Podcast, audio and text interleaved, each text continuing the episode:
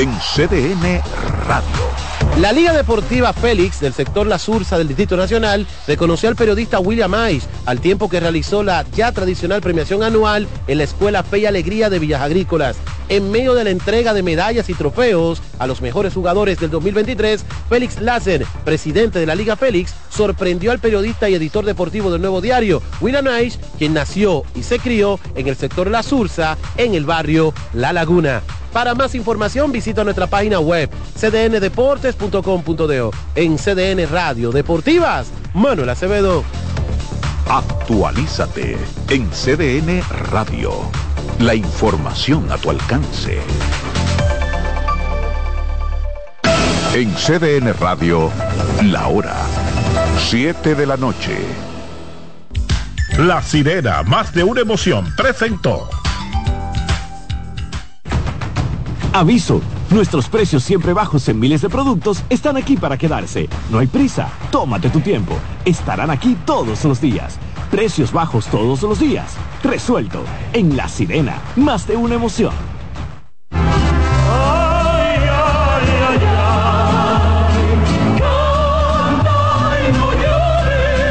La vida pasa cantando. Canta, si aliviar quieres tu dolor. Cada domingo le invitamos a escuchar La vida pasa cantando, un programa de Logomarca y CDN Radio. Para cantar canciones como esta. La vida pasa cantando por esta emisora los domingos a partir de las 10 de la mañana. Con Lorenzo Gómez Marín. Cantando me iré, silbando me iré, cantando lejos me consolaré.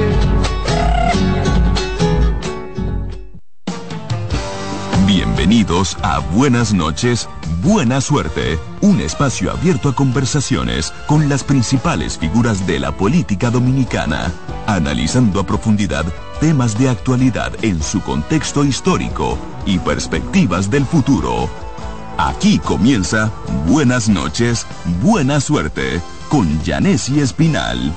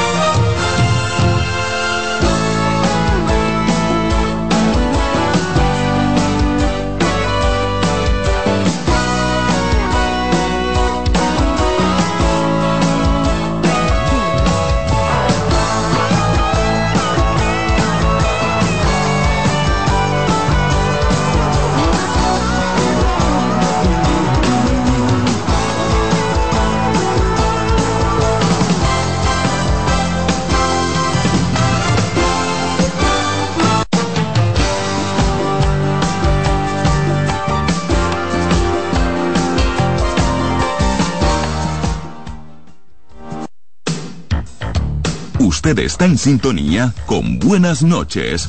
Buena suerte. Estás en sintonía con CDN Radio. 92.5 FM para el Gran Santo Domingo, zona sur y este. Y 89.9 FM para Punta Cana. Para Santiago y toda la zona norte en la 89.7 FM CDN Radio. La información a tu alcance. Estamos poniendo en sus manos las llaves de su felicidad y que le abren las puertas de su futuro. El presidente Abinader es el presidente que más ha invertido en el sector vivienda. En ningún gobierno había visto un proyecto como este. Hemos logrado la cifra histórica de 5.000 viviendas nuevas entregadas en lo que va de gestión. Puedo brindarle un hogar digno a mi familia. Como jóvenes, sin la ayuda del gobierno no hubiéramos podido alcanzar esta meta. Gracias al Ministerio de la Vivienda y Edificaciones por ayudarme a tener mi casa propia el plan Mi Vivienda es una realidad.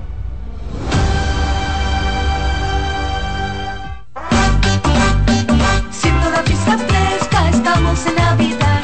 Me alegra tu sonrisa, estamos en Navidad. Gente contenta, estamos en Navidad. Acerca tu corazón a mío para celebrar. En CDN Radio. Estamos en Navidad. Seguimos con buenas noches, buena suerte.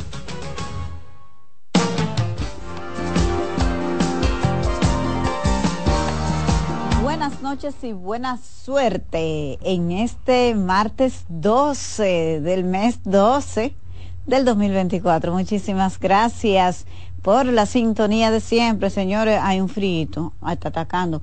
En mi caso, para mí eso es casi congelarse porque no todo el mundo tiene la misma temperatura corporal, ¿eh? Así que yo prefiero mi verano eterno, porque el frío me hace sufrir muchísimo. Eh, mira, Román, apaga el aire para la próxima vez. Apágalo, por favor. Señores, muchísimas gracias por la sintonía de siempre a través de CDN 92.5 para el Gran Santo Domingo, el sur y el este, 89.7 para la zona norte del país y 89.9 desde Punta Cana. No importa en cuál lugar del planeta usted esté. cdnradio.com.do. Nosotros vamos a ir directamente hoy a presentarle el invitado que tenemos para compartir con ustedes sus, sus opiniones, básicamente sobre dos temas que están en agenda. Uno es la reunión del Consejo Nacional de la Magistratura, la última donde se va a anunciar la elección de cinco jueces para el Tribunal Constitucional, y el segundo tema es el contrato de concesión que extiende por 37 años el, eh, la administración de seis aeropuertos dominicanos a Aerodón. Está con nosotros el abogado Manuel Fermín. Gracias, Manuel, por aceptar la invitación. Bueno, eh, muchísimas gracias, Yanesi, por estar, por esta invitación. Yo eh, me siento muy honrado de estar en este prestigioso programa que, que, siempre doy pues seguimiento y que, y que eh, me obliga pues a, a felicitarte por, por la forma tan objetiva, eh, dinámica con la que se presentan los temas aquí. Muchísimas gracias, Manuel. En una hora está convocado el Consejo Nacional de la Magistratura. Me gustaría conocer tu perspectiva y qué es lo que se esperaría para eh, elegir cinco miembros que entre los cuales no sé si podría ser uno de los miembros actuales que es una de las cosas en debate para designarlo presidente porque el gran reto de esta decisión de hoy, que va a tener lugar en poco, en poco, en poco, en menos de una hora, es precisamente sustituir un presidente con tanto éxito y que dejó una impronta como la de Don Milton Ray Guevara. Sí, mira, Yanesi, yo creo que, que sin duda alguna eh, la gestión del profesor, mi profesor, Milton Ray Guevara, pues es, ya puede ser catalogada como histórica fue el primer eh, juez presidente del Tribunal Constitucional creado con, base a la Constitución del 2010. Eh, él marcó una época, eh, por ejemplo, en, los Estados Unidos se habla de, la, de la era de un juez presidente de la Corte Suprema, se habla de la era del juez Warren, por ejemplo, una era marcada por eh, la, la, preponderancia de los derechos individuales, el tema de las luchas raciales. Y en el caso del profesor Milton, pues yo creo que hay un sinnúmero de, de, características, de elementos que pueden eh, describir lo que fue eh, su gestión, como tú bien dices, exitosísima para mí. Tan exitosa que es lo que ha marcado una pauta entonces. o sea, la, la, esa gestión de, de Milton Ray Guevara es lo que eleva las expectativas. Hoy día el gobierno tiene una gran decisión por delante. Yo creo que yo resumiría, eh, eh, porque respaldo cada una de las cosas que dijo el presidente del CONEP, eh, don mi querido amigo Celso Juan Marrancini, donde destacaba una serie de cualidades que debe reunir el perfil del juez constitucional, pero que habría que añadirle entonces cualidades aún mayores para ejercer la función de presidente del Tribunal Constitucional, liderazgo. Porque no es solamente el tema de si es un buen jurista, porque para eso se necesita liderazgo, capacidad de trabajar en, en equipo, porque mira la experiencia negativa que hemos tenido en la Cámara de Cuentas. Terrible. Terrible, y estos profesionales supuestamente son muy competentes en sus áreas. E-, esa es la experiencia, Yanesi, de los denominados independientes a veces. Yo cuestiono mucho eso.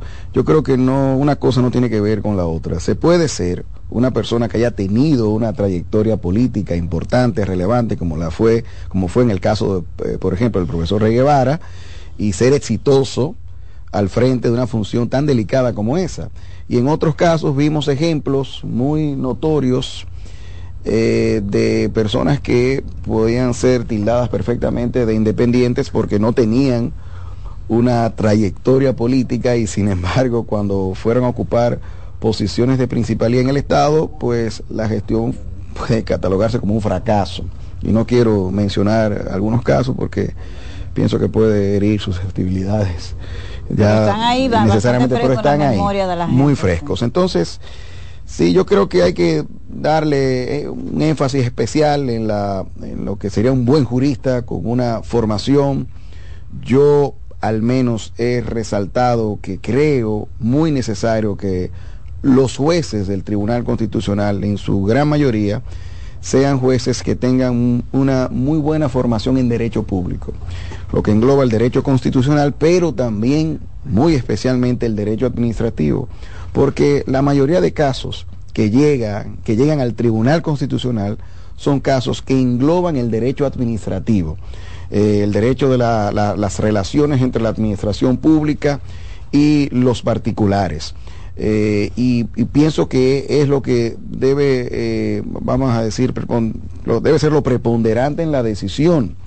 Naturalmente también hay otras materias que precisan de, jueces especializados, expertos con experiencia, que puedan también integrarse eh, y sobre todo sustituir a, algunos de esos jueces que, que, por ejemplo, que se van, el caso del magistrado Víctor Joaquín Castellano, que es un excelente civilista, siempre fue eh, conocido por sus eh, conocimientos importantes sobre el derecho privado. entonces, hay que traer equilibrio al Tribunal Constitucional, no, no, no es un tema de saber derecho constitucional, de hecho todos los abogados, todos los juristas deberían saber derecho constitucional, por, porque hay, no hay una razón eh, lógica para, para entender, y es que la constitución, pues, eh, eh, que se, vamos a decir, lo, lo, abarca todo. Es la ¿no? exactamente, ¿no? Es la, es la principal norma, entonces, de un ordenamiento. Entonces, pues obviamente que, que sí, deben entender la dinámica de la interpretación constitucional, eh, pero no hay duda de que también esas, esas ramas pues deben ser abordadas. También el tema de la comprensión del Estado, y por eso insisto en, este, en esto del derecho administrativo, porque ahí, ahí eh, pues se destaca mucho esto de del conocimiento del funcionamiento del Estado. Eh, pero, en definitiva, eh, eh, jueces que se apeguen a la Constitución, jueces que sean real y efectivamente independientes cual, al momento de ejercer sus funciones, que tengan por visión la limitación de las arbitrariedades del poder eh, porque esa es una de las razones, vamos a decir, más importantes a la hora de, de, concebir que, se creara una jurisdicción constitucional, la idea de que, de que existiese eh, un tribunal separado del orden judicial. eh, pues que tenga como misión principal garantizar la supremacía de la Constitución, de los tratados internacionales que versan sobre derechos humanos.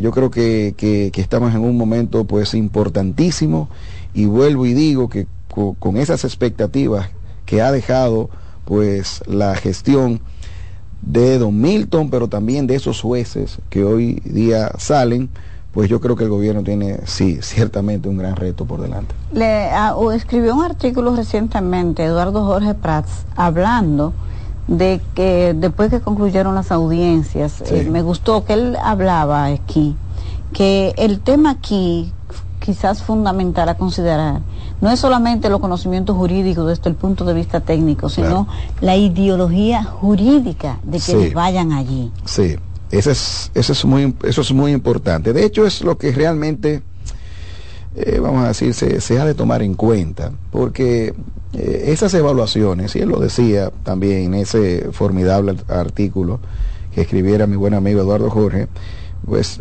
en las evaluaciones tú no puedes, eh, vamos a decir, eh, realmente determinar cuánto sabe o no un profesional del derecho. No es eso de que se trata, porque los casos se estudian al momento de que se presenten para su deliberación, en este caso tratándose de un órgano colegiado. Ahora sí, esa visión que tenga el juez de la sociedad es lo que ocurre, por ejemplo, en otras latitudes en los Estados Unidos, uno, ve esas audiencias en el Congreso, donde básicamente se intenta un poco ver la ideología del juez, cómo piensa el juez eh, respecto a determinados temas.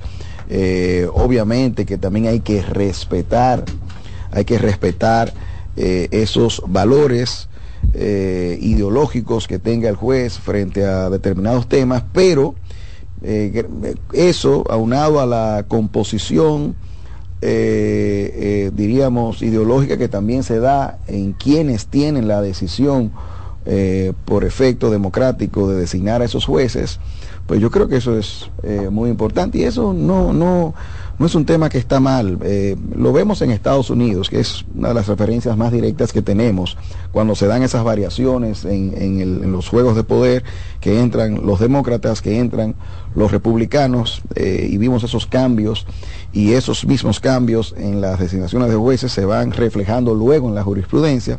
Pero también el caso, por ejemplo, de Alemania, en el caso de Francia. En Alemania, eh, por ejemplo, el presidente del Tribunal Constitucional eh, fue, un político también. El caso de Francia también fueron políticos. Y en España también eh, se ve mucho eso. eso no, no descarta que, que, esos jueces puedan hacer una excelente labor de cara a defender la Constitución, pero, pero hay que ver lo que ellos entienden que es la Constitución y de eso se trata entonces esa evaluación y yo creo que eso, lo que, eso era lo que destacaba mi buen amigo, insisto, el profesor Eduardo Jorge, de ver lo que, lo que piensa un juez sobre la Constitución. Eh, eh Manuel, es verdad que eh, las vistas públicas, tú que eres un hombre bastante informado, señores, crean lo que dice Manuel, que hacen esas vistas públicas para cumplir requisitos, pero que eso ya es un acuerdo entre, partidos, especialmente. Mira, ya están eh, preseleccionados. esa es una pregunta complicada. mira, eh, yo creo que, que son decisiones de último minuto, yo diría. Aunque la gente vea, sobre todo quienes integran la comunidad jurídica, a algunos candidatos con más posibilidades que otros, ya sea por su vinculación, no quiero decir partidaria, porque, insisto, eh, eso es algo que que, que no eh, eh, elimina, no ha de excluir a un participante eh, de un proceso que haya tenido un pasado político, pero, pero es natural que la gente piense que si uno que otro candidato tiene amistades o tiene una, un vínculo, por ejemplo, con alguno de los políticos que detentan el poder, como se dice, pues tenga mayores eh, condiciones o posibilidades de acceder a uno de esos cargos que otros. Eh, yo creo que en todo caso, aún se tengan esas condiciones, yo pienso que eh, no se le puede dar o poner todo el peso sobre, sobre eso. Yo creo que hay eh, condiciones académicas que son necesarias, muy necesarias, condiciones intelectuales. Yo vi muchísimos candidatos con, con, con, una hoja de vida impecable y que hicieron una entrevista formidable. Gente con muchas obras, por ejemplo, eh, con, una, con una incidencia en la doctrina, en la formación de una doctrina del derecho público en la República Dominicana, gente que que vienen de las academias.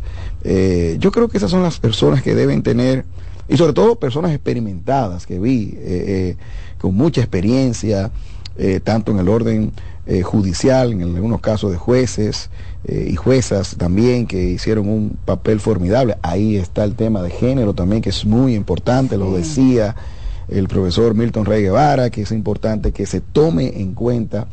Eh, yo no digo que la cuota de género, yo, no quiero eh, hablar de eso, yo creo que, que hubo eh, participantes, mujeres que fueron ahí, que dieron una cátedra, en muchísimos casos fueron participaciones brillantes, verdaderamente brillantes, que hacen a uno sentir muy bien, en algunos casos juezas, que hablan muy bien, insisto, de, de, de lo bien que el Poder Judicial está de, teniendo eh, jueces muy preparados, muy preparados.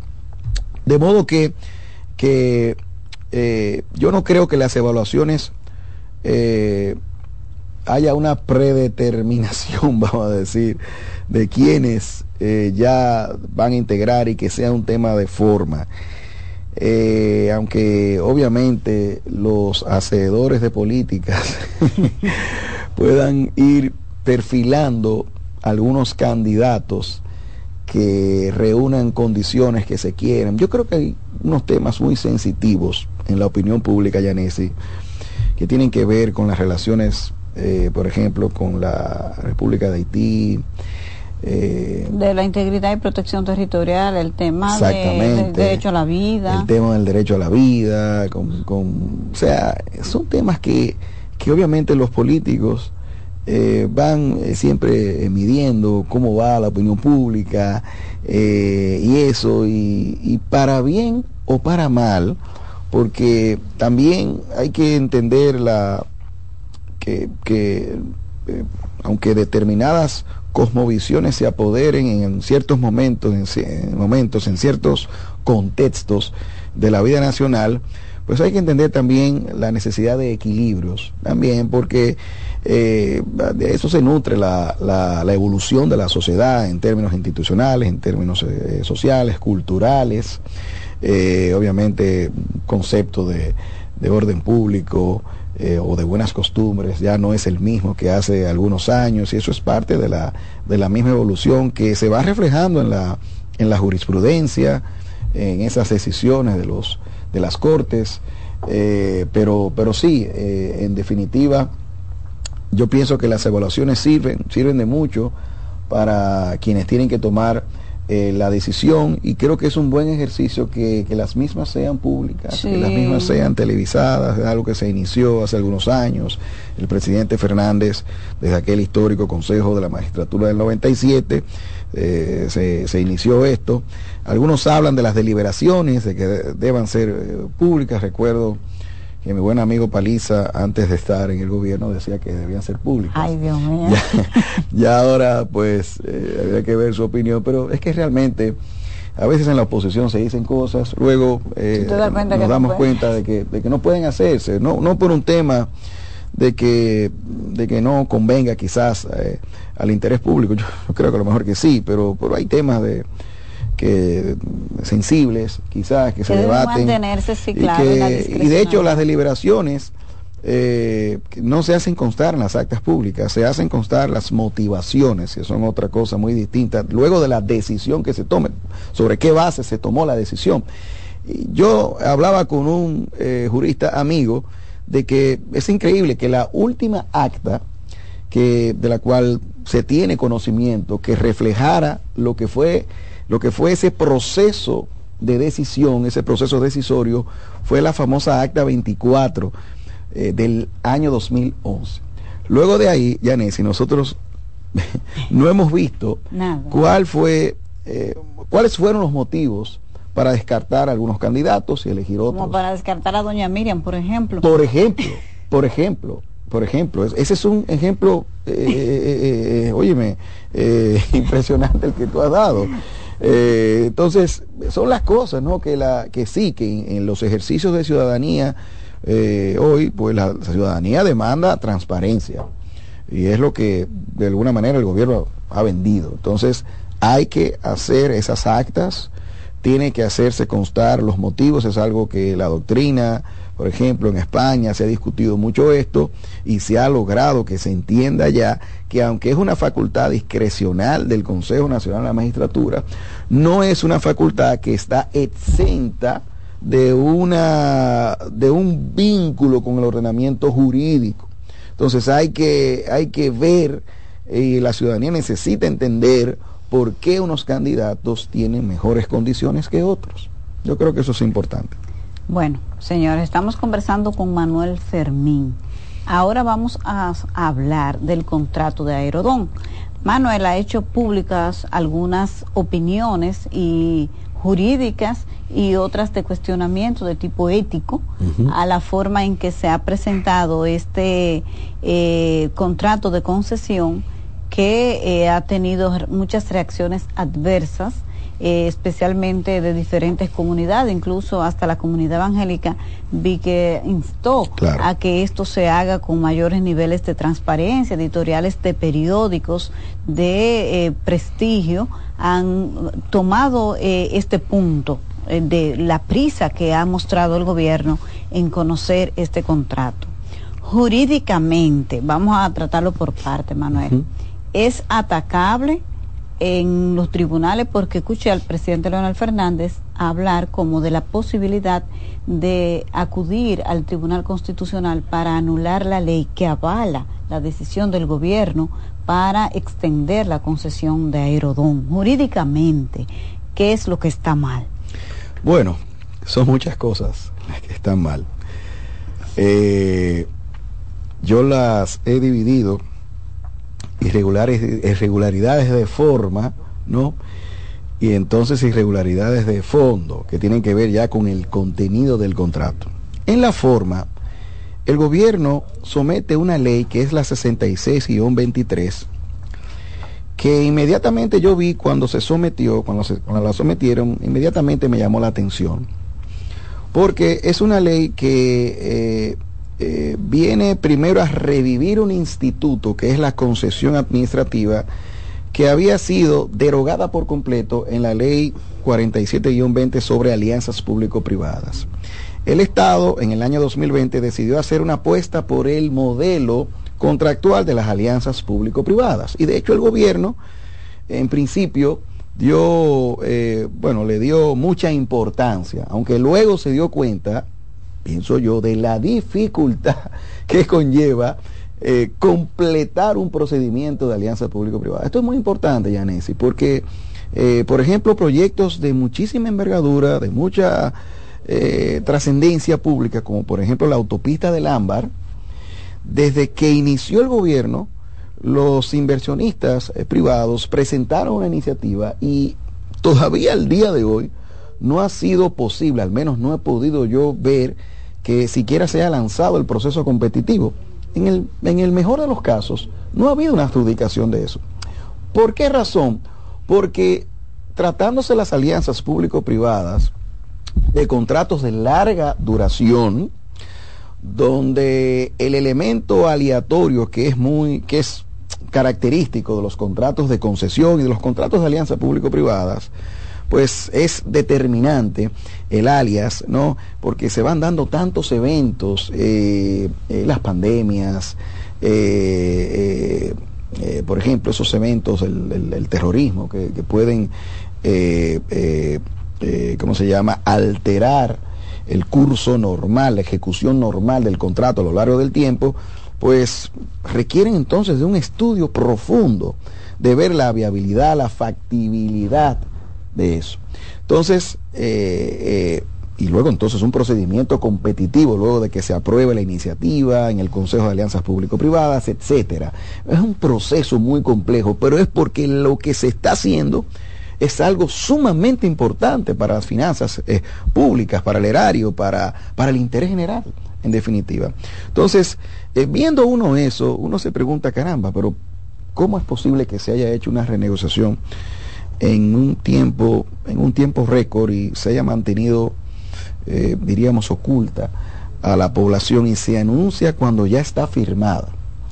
Entonces firma, hay que decirlo, el mismo día de los aguaceros que cobraron más de 30 vidas. ¿Ese día era que estaban firmando? Sí, el mismo 18 de, de noviembre. Claro, claro, fue el 18 de noviembre que se firmó. el sábado, por eso, un sábado. Por eso y fue luego, descuidado el gobierno con el Sí, sí, claro, claro, exactamente. Entonces el 20, que es el lunes, que todavía el COE ni siquiera ha terminado de ver el impacto que ha tenido ese fenómeno atmosférico en la nación, entonces se presenta al Congreso. Eh, entonces hay, hay una prisa inusitada hay una prisa inusitada que llama poderosísimamente la atención. Eh, y yo en lo particular, ante todo esto, y, ahí respondo tu pregunta, bueno, veo esta ley. ¿Qué pasa? La ley, cuando se ve el contrato, uno se da cuenta que la ley era un traje a la medida para esto. Era un traje a la medida. En la doctrina se habla de las leyes medidas, que son leyes individualizables, que tienen fines eh, concretos, pero esos fines concretos se, dicen, se advierten. Aquí se presenta una ley que tiene carácter abstracto, que como si tuviera un carácter general, que no fuera únicamente para este contrato, sino que para todos los contratos de concesión suscritos antes de la ley 340 es decir, la ley de compras y contrataciones. Pero resulta, y esto porque esa ley establece que, bueno, los contratos suscritos con anterioridad, pues se seguirán rigiendo por las leyes anteriores. Entonces, bueno, eh, pero se dice es normal, ¿verdad? Porque por el tema de la eh, seguridad sí, jurídica. Sí, pero aquí hay muchos elementos eh, que hay que ver, Yanesi. Eso no es tan sencillo, porque la República Dominicana ha asumido muchos compromisos internacionales en tratados internacionales. Eh, de comercio internacional, algunos muy conocidos como el DERECAFTA. El DERECAFTA tiene en su capítulo 9 un capítulo de contratación pública, que es, hay que decirlo, el que le sirve de, fundamento a la ley 340-06.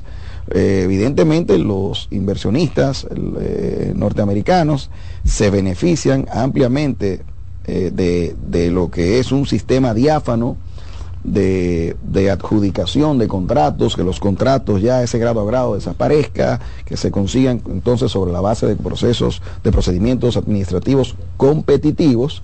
Pues bueno, eso viene de, ese, de ese acuerdo. Pero también está el acuerdo de contratación pública de la OMC. O sea, hay una serie de compromisos y todo esto sumado a la constitución del 2010 que establece los mandatos de transparencia, de objetividad, y de un concepto muy importante que es el de la buena administración, el de la buena administración, que engloba muchas cosas. La idea de una licitación, eh, eh es lo, es lo único que nos puede sacar de dudas de cuán bueno pudo haber sido este contrato, porque es cuando tú puedes hacer un ejercicio comparativo, porque tú recibes otras ofertas de, otros interesados, de, empresas eh, también de, operadores, eh, como por ejemplo el caso de AENA, de, la, de los españoles, que, el año pasado ganó una licitación porque eh, la tendencia en América Latina es que cuando se acaban estos grandes megacontratos, pues se hacen licitaciones públicas, porque es tanto lo que cambia. 20 años luego, 25 años luego, es mucho lo que cambia, 30 años luego, es muchísimo lo que cambia en términos de tecnología, eh, los mismos medios de transporte, para el caso de la gestión aeroportuaria, cambian mucho, ¿no? Eh, y eso tiene incidencia también incluso en el modelo de gestión de ese servicio. Porque, por ejemplo, República Dominicana tiene aeropuertos privados. Sí, claro. También. Como el de Punta Cana. Tiene, como el caso de Punta Cana, como el caso de Santiago, como el caso de, eh, de La Romana. Hay discutiéndose otro aeropuerto por ahí, que es el, el Aeropuerto Internacional de Bávara, que hay que ver si resulta finalmente. Pero, en definitiva, eh, las cosas cambian en todo ese tiempo y de ahí la importancia de tú eh, armar un procedimiento de licitación para obtener entonces un mejor contrato. La ley, insisto, es un traje a la medida y es lo que yo llamo una manifestación de la desviación del poder legislativo. Cuando el poder legislativo, su finalidad esencial ha sido desviada con propósitos que son contrarios a los fines que constitucionalmente competen al Congreso al momento de legislar, porque esta legislación no se hizo con otra finalidad que no sea favorecer renegociaciones como esta. Y yo espero que no aparezca otra por ahí, al menos no, no alcanzo a verla. Pero esta ley fue producto de eso y eso impacta en su razonabilidad en su razonabilidad. Esto de la desviación de poder legislativo es un, es un tema que tendrá que verse cómo el Tribunal Constitucional lo aborda. Un nuevo Tribunal Constitucional. Un nuevo Tribunal Constitucional, de ahí que no podamos dejar de lado la decisión, la designación de estos nuevos jueces. Yo creo que ese es un elemento importante. Hay que darle seguimiento, Sumamente importante.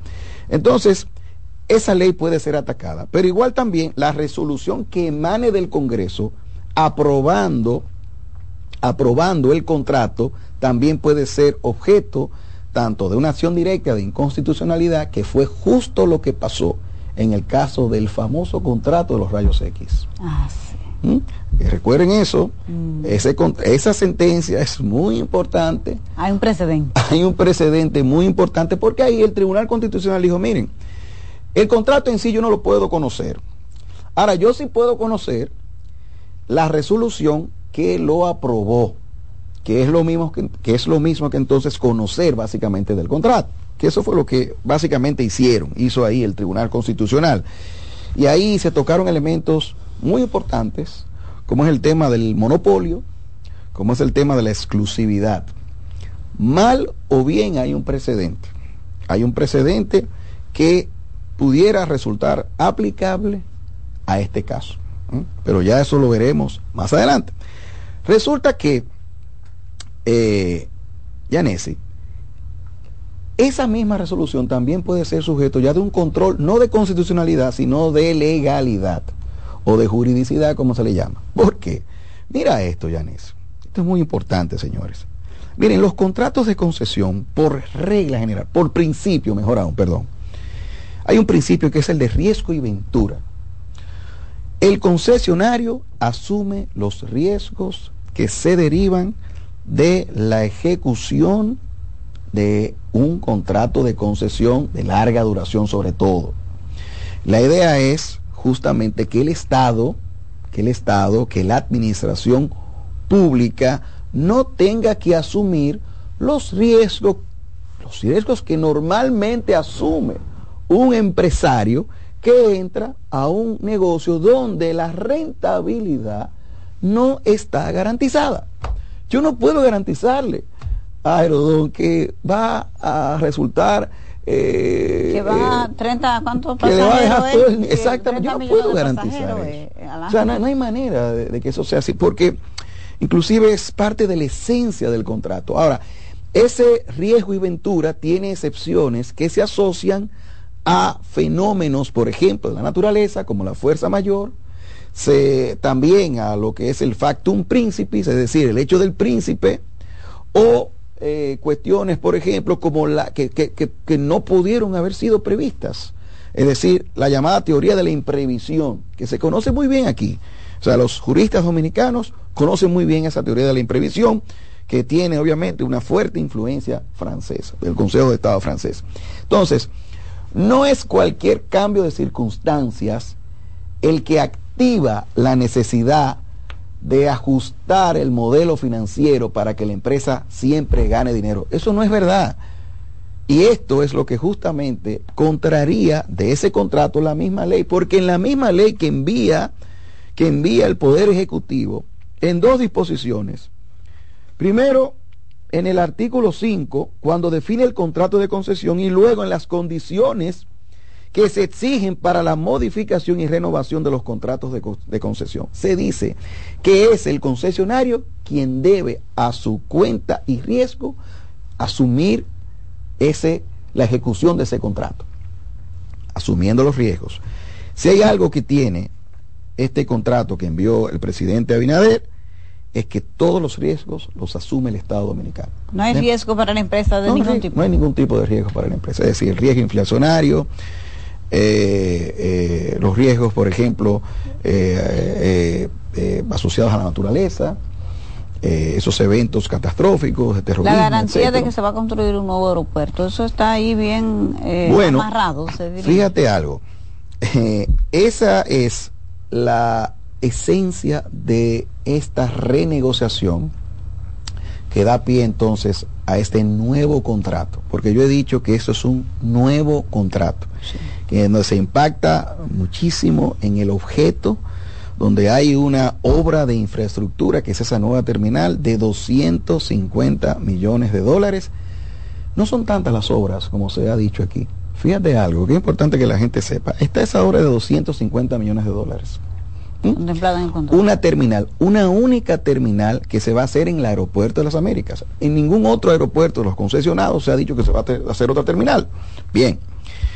Entonces, 16 millones de dólares en el acondicionamiento. Eh, parece ya buena parte de eso estaba eh, concebido de antemano. No es algo nuevo lo que se está anunciando. Y luego dos torres de control, una de 4 millones de dólares y otra de 2. El resto, 559 millones de dólares, esa es la obligación que tiene en los próximos 37 años la empresa concesionaria para invertir en los seis aeropuertos dominicanos. Pero o sea, cuando no usted agarre... en 37 años. Exactamente. Porque también eh, se ha avanzado una gran parte de ese dinero en lo que es el canon de la de la concesión, 775 millones eh, pero de dólares. Decía hoy el ministro de la Presidencia que ese dinero que ha dicho la oposición que es para financiar la reelección será recibido a final del 24, por lo tanto ese dinero no va a estar, vamos a decir, a disposición del gobierno durante el proceso electoral, que es cuando lo necesita. Yo, yo, yo no sé, yo creo que, el, que mi buen amigo Joel Santos no leyó bien el contrato. Ah. Porque el contrato establece muy claramente que a los 10 días, este de, los 10 días de aprobarse el contrato en el Congreso, se hace exigible el primer monto, 300 millones de dólares. Y obviamente también hay que, no es solamente la aprobación en el Congreso, sino también el ajuste tarifario, incluso retroactivamente a los, al año 2022.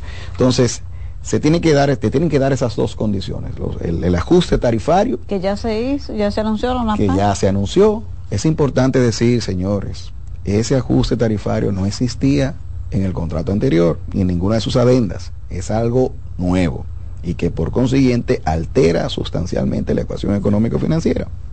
Fantástico. Pero, insisto, eh, eso está muy claro en el acápite 8.2.1.1, donde se describe el canon de la concesión, que es en la página 38 del contrato. Aquí se establece que eh, son un plazo de 10 días laborables a partir de la fecha de inicio de este contrato. ¿Ok? ¿Qué es esa? La que he descrito. Siempre y cuando las tasas especializadas por pasajero, aquí se afectan mucho al pasajero. Ay, sí. Y no las tarifas comerciales, que son de otra naturaleza. Por eso quizá meritaría otro programa. Pero hay una eh, especial eh, incidencia en el pasajero y por consiguiente los, los pasajes van a tener que aumentar. Entonces, siempre y cuando esa, esas tasas especializadas se encuentren en los niveles establecidos en la sesión 6.2.2 del contrato. Y el resto, los 475 millones de dólares, dentro de los seis meses siguientes a la fecha de inicio de este contrato, que es la que he descrito con anterioridad, siempre y cuando se haya obtenido la efectividad del ajuste tarifario 2024 establecido en la sección 6.2.3, literal A, del presente contrato. Entonces, Ahí ese es el tema del canon de la concesión y no sé por qué el ministro de la presidencia refiere que eso va a ser en el año dos, o después de las elecciones. Eso, eso no es cierto. La verdad que no es cierto. No sé si él no pudo ver bien el, el contrato. Pero te decía ahorita que con, con, el tema ese de la terminal, Yanis, es muy importante que la gente entienda esto. Eh, la modificación, la, la renovación de este contrato, no es porque el contrato anterior era malo. Ojo. No, pero el presidente dijo que sí, que era eso. Ahí hay un tema. La carta que envía el presidente al Congreso dice una cosa, pero el contrato dice totalmente lo contrario. No, no- no sé si es que se quería tener impacto, quizás generar el impacto de lo que decía el presidente, pero realmente cuando usted ve en el preámbulo del contrato, incluso hay un por cuanto, que es el por cuanto número 6, donde se eh, establece que desde la entrada en vigor de ese contrato de concesión original, Aerodón, Aerodón siempre ha garantizado una operación exitosa de los aeropuertos eh, concesionados, lo dice aquí.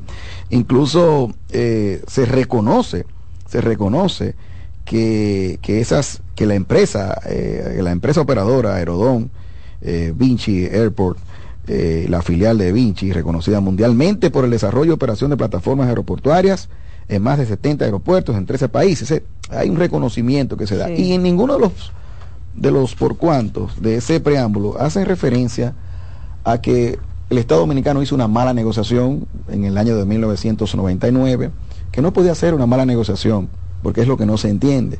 Ese contrato del 99 es fruto de un pliego de condiciones, un pliego de cargas, que fue lo que rigió la licitación. Es con base a eso que los oferentes participaron y eso se convierte en un contrato luego, porque la idea no es estar negociando ese tipo de cosas, hay que ver también el contexto. Eh, el contrato anterior hacía referencia a obras de infraestructuras que tenían que hacerse, ahí es que radica la inversión. Ya en, el- en la actualidad es- esas obras están ahí, lo que, lo que requieren es un acondicionamiento, lo normal, Mejoras, ¿no? sí. Las mejoras eh, para, para preservar el activo.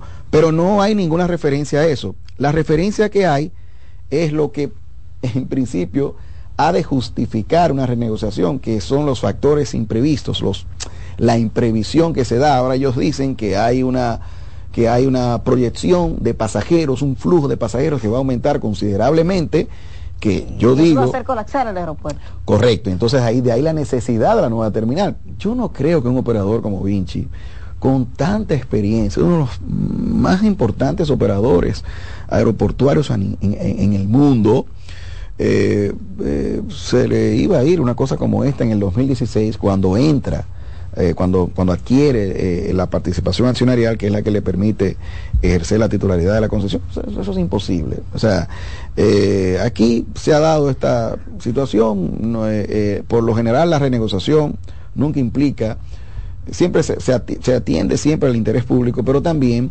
cuando la- el mismo desequilibrio del contrato eh, en la ejecución obliga a, a- a renegociarlo para, para intentar equilibrarlo frente al, al concesionario. Yo entiendo que, por ejemplo, el caso del, del COVID-19 causara estragos en, el, en la ecuación, en el equilibrio de la ecuación económico-financiera, es verdad, porque se paralizó el mundo ¿eh? y fue, fue algo totalmente imprevisto, no, no había manera de prever una, algo como esto, pero ya pasó ese evento ¿eh?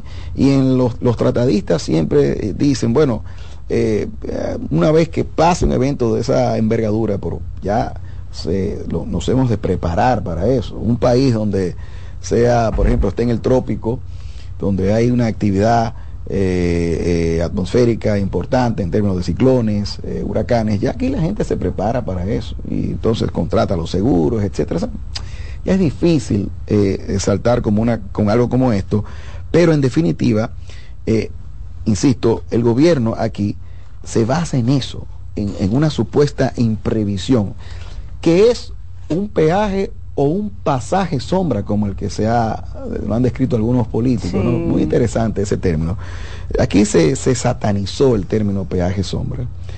Y el peaje sombra no es más que un ingreso mínimo garantizado, que es lo que permite sostener la ecuación económico-financiera que le sirve de soporte a las expectativas que tiene ese concesionario, ese empresario cuando decide eh, Hacer esa eh, inversión. hacer esa inversión eh, y suscribir ese contrato y, y- y- y entonces asumir esas obligaciones. Eso, eso es. Entonces aquí se ha satanizado. Y vuelvo con el tema de los riesgos. Todos los riesgos se le han eh, cubierto a, a Aerodón. Entonces es muy difícil. Cualquier circunstancia el- la- la eh, eh, da pie entonces a que se haya que renegociar esto. Entonces así verdaderamente es muy difícil que el interés público pueda salir bien parado. Evidente que Sobre eso todo se un va contrato tan largo, que van a pasar muchas cosas. Lo ideal, lo transparente, que incluso es un mandato que está en la Constitución, en el artículo 138, que el gobierno hace mucho énfasis en esto. Lo ideal era que se repitiera lo que se hizo en 1999. Ahora sobre todo con un marco jurídico perfectamente aplicable y que iba a garantizar que en el año 2027 entrara un operador o en el año que fuese, entrara un operador que pudiera garantizar eh, una operación eh, efectiva, una gestión efectiva eh, de, de los aeropuertos en República Dominicana. Bueno, definitivamente, eh, Manuel, yo creo que quizás habrá algún ataque jurídico a esto si se aprueba. Bueno, yo creo que sí, yo creo que sí, porque esto eh, con lo que ha generado en la opinión pública, sobre todo en la ciudadanía, al ver la forma como se ha manejado esto, ¿m? Porque la es prisa es como lo, lo cuestionable. lo cuestionable. Se pudo hacer un eh, proceso de licitación a tiempo. Claro, claro, claro. Pero, por ejemplo, eh, Porque una obra otorgada grado a grado. Sí, que es lo que en realidad es. O sea, lo- lo- los mismos tratadistas, eh, de- los publicistas hablan de que eh, muchos, muchos casos las renegociaciones esconden una contratación directa.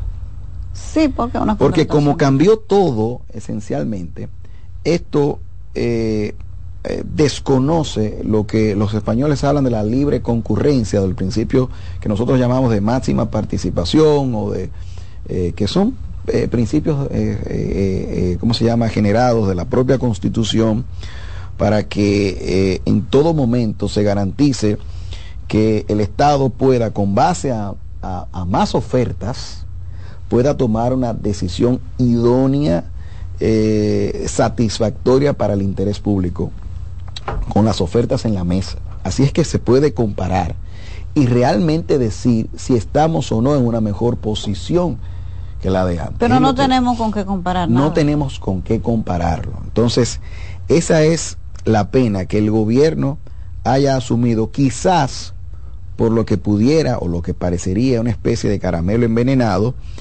de, de este adelanto, que es una verdadera operación de crédito público. No he mencionado esto. Hay dos leyes Ese fundamentales que se quedaron público, aquí, sí, que que son la, la ley de planificación e inversión pública, que en su artículo 35 exige que el Ministerio de Economía hubiese dado una no objeción a esto luego de unos estudios, porque todo esto impacta en la planificación de las inversiones estatales.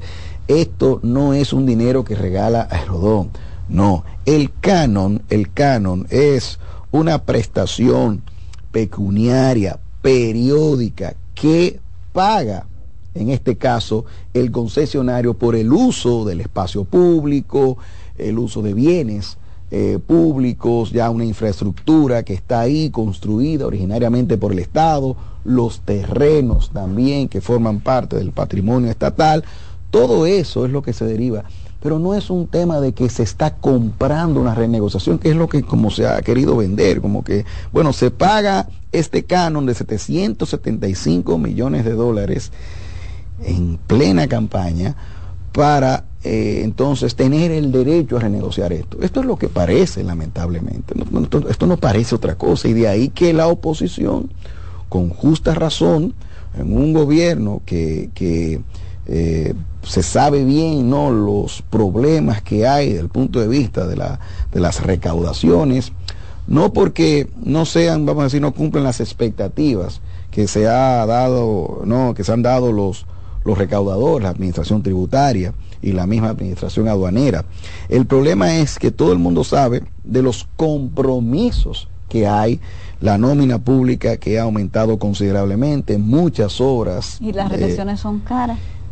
Bastante caras al parecer, pero, pero, pero recuerda, Yanesi, hay muchas obras de infraestructura que el gobierno ha iniciado, diría yo, quizás sin una planificación adecuada, sobre todo del flujo de los recursos, dónde van a salir tantas obras que se han iniciado por aquí por allá, un proyecto tan de tanta envergadura como lo de Pedernales, por ejemplo, que demanda de muchísimos eh, recursos, que si un monorriel en Santiago, eh, bueno, eh, la, extensión del metro, son, son muchas cosas. Entonces, eh, de repente se ve esta bocanada de oxígeno, de aire fresco que ofrece el concesionario, adelantando esto, lo que constituye entonces una operación de crédito público porque compromete incluso administraciones futuras, de, modo que eso precisaba del agotamiento de un procedimiento que establece la ley 606 eh, para, para permitir que se pudiera renegociar ese contrato. Bueno, Manuel, me parece que este tema va a estar en el centro de la campaña electoral porque Claro. es evidente que el gobierno está dispuesto a aprobar este contrato. Me parece es. que es su garantía de tener eh, divisas, ¿verdad? Para Así poner a circular en medio de la campaña electoral con esos 300 millones que tienen que dar de dólares que dice el Solamente a contrato los que 10 tienen que entregarse a los 10 días. Claro. O sea, eso ayuda bastante en el contexto de la campaña municipal. Claro. Y lo otro, me imagino que si le toca un adelantico también se lo dan, de los de 400 millones Eh, restantes, es de que- los 775. Digamos que, que con, con la expectativa, con un deudor así, pues obviamente cualquier contratista, digo yo, podrá iniciar con, con, con sobrada, eh, eh, eh, con sobrada creencia, ¿no? De que, de que en efecto va a ser remunerado, porque ahí está la fuente, ¿no? Es preocupante también cómo el gobierno inmediatamente para intentar ayudar un poco en la opinión pública, empieza a hablar de obras de interés social que inmediatamente se van a hacer con, con esos recursos. Es una cosa eh, un poco extraña porque, porque la contratación pública debe hacerse eh, con licitaciones. con, no, y con base primero una tiempo. planificación, incluso presupuestaria, eh, eh, y, y bueno, y después donde los departamentos de compra establecen las necesidades y esto, y hay que hacer unos procedimientos de contratación. O sea, es un tanto, diríamos, eh, preocupante que se lance un discurso así, parecería más un tema de campaña y no un tema de, un, de una cuestión admi- de administrativa Estado, realmente de, de Estado. beneficio de Estado, sí. Bueno, señores, ya, ya están los chicos diciéndonos que se nos acabó el tiempo. ¿Cómo va a ser, Dios mío? Gracias a Manuel. Fermín. De seguro, si este tema sigue y hay algún ataque jurídico en Así los es. tribunales, probablemente, de seguro, Manuel Fermín va a tener que volver aquí a explicarnos, porque déjenme decirle que Manuel no pierde los tribunales. Gracias a Manuel Fermín por su Gracias, entrevista tan que ayuda también, que ayudó, hemos ayudado a instruir a la gente, porque estos son unos términos muy técnicos. Sí, claro. La gente claro. como no se va a poner a leer un, un Claro. contrato de 800 Bueno, páginas. a mí me costó mucho eh, leer el contrato que tiene 87 páginas, los anexos, que es donde muchos dicen que están las trampas, eh, en eh, el anexo 3 del programa de, de inversiones, eh, el modelo financiero, que lo depositaron en inglés. ¿En inglés? Sí, claro, eso es algo que de verdad es Pero eso también es inconstitucional porque el idioma oficial es español. Ay Dios, para que nadie pudiera leerlo, o sea, Sí, o por, por lo menos no la mayoría de la gente que quizás no domina el idioma, no, pero eso no está bien. Miren cuántos detalles nos hemos enterado, Me señores, faltan más. con Manuel, que seguro vamos a seguir tratando este tema. ¿Por qué me luce que esto va a ser un tema central en la campaña electoral? Muchísimas gracias, Manuel. Gracias a ti, la Nosotros nos encontramos de nuevo mañana en Buenas noches, buena suerte. Y hasta aquí, buenas noches, buena suerte, agradeciendo su sintonía y esperando contar con su audiencia a las 7 de la noche, cuando regresemos con otro invitado especial. Escuchas CDN Radio, 92.5 Santo Domingo Sur y Este, 89.9 Punta Cana y 89.7 toda la región norte. Vuelve la brisita. Recibe tu bono navideño de 1,500 pesos a través de Banreservas por tarjeta Bono Navideño Mastercard Banreservas. Crédito a tu cuenta Banreservas o por SMS vía tu efectivo. Activa tu tarjeta llamando al 809-920-2004. Con tu cédula en mano, marca el número uno y sigue las instrucciones. Así que vete poniendo tu abriguito y empieza a disfrutar de la brisita de tu bono navideño. Porque primero es tu Navidad. Más detalles en www www.presidencia.gov.do y la prensa. ¡Felices fiestas! Son los deseos de Gobierno de la República Dominicana, Mastercard y Banreservas, el banco de todos los dominicanos. Lotoloteca tiene dos nuevos ganadores. Y esta vez reciben cada uno 24 millones 353 mil 388 pesos. Estos ganadores del Lotoloteca hicieron sus jugadas el lunes 26 de junio en el ensanche Ercilia Pepín, municipio San Francisco de Macorís. Y en Atodamas, provincia San Cristóbal. Lotoloteca, el juego cambió a tu favor.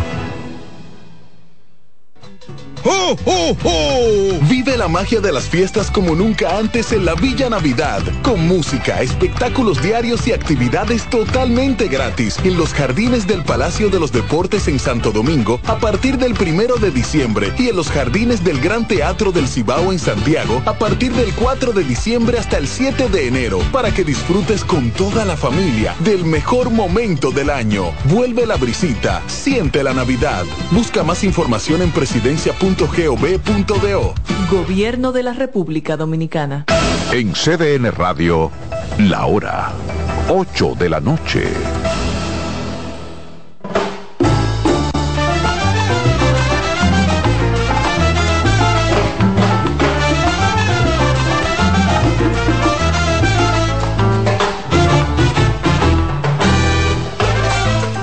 Hola a todos, ¿qué tal? ¿Cómo están? Las grandes ciudades como París, Nueva York o Londres, por solo citar algunas, eh, ofrecen inmensas posibilidades a artistas y creadores del mundo entero. Pero muchos son los llamados y pocos los elegidos, quienes gracias a su talento consiguen abrirse camino en el competitivo mundo del arte contemporáneo. No cabe duda que es el caso de nuestro invitado de hoy, el artista peruano Juan Carlos Ceballos, quien inaugura este jueves una exposición en la Galería Saïd El Habibi aquí en París.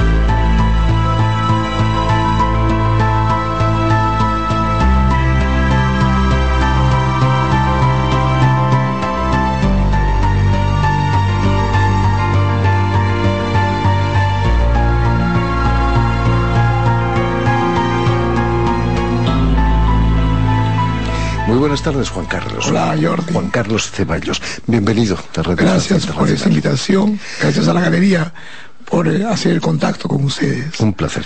Eh, las grandes capitales como París ofrecen muchas posibilidades, como decíamos, pero también exigen, exigen mucho de los que deciden instalarse aquí, ¿no? ¿Elegiste París para vivir o quizás París te eligió para como huésped? Por muchas razones pienso que París, y creo que París me eligió. he tratado de tener un periplo corto acá, pero se prolongó y llevo ocho años en esta ciudad maravillosa. Ocho años ya. Eh, permíteme que recuerde a nuestros oyentes que has nacido en la ciudad peruana de Arequipa en 1976, donde vas a licenciarte en arte en la Universidad Nacional de San Agustín. Eh, pero cuéntanos, ¿qué, es lo que te llevó a las bellas artes? Eh, desde pequeño mi inclinación fue las artes. estudié arte, estaba convencido desde el colegio quería ser artista. Estudié en Arequipa, soy licenciado en artes, estudié en Sao Paulo, grabado, estudié arte contemporáneo en Pernambuco, en Brasil, al noroeste de Brasil, y con esta formación eh, pude regresar a Perú para seguir eh, mi propia señalética, que era la de ser artista. Pero había artistas en tu familia, por ejemplo. Habían, eh, sí, no artistas consagrados ni artistas eh, que habían, hayan estudiado, pero mi, había una inclinación a las artes. Mi abuelo, mi madre, mi madre eh, hace, es- hace poesía, le gusta la poesía, mi abuelo hacía repujado en cuero, eh, sí, había una sensibilidad, digamos, a todas las artes plásticas. De casta le viene el galgo, decían algunos. Podría ser. Eh, Tu primera pasión, Juan Carlos, eh, si me permites, fue, fue la acuarela, eh, quizás una de las técnicas más difíciles ¿no? de la pintura. Eh, uno no tiene derecho al error, como en los programas de radio en directo. Las palabras o las pinceladas no se las lleva el conserva y que pasa de generación en generación. Eh, yo me hice acuarelista en el campo, en la práctica, pintando en generación.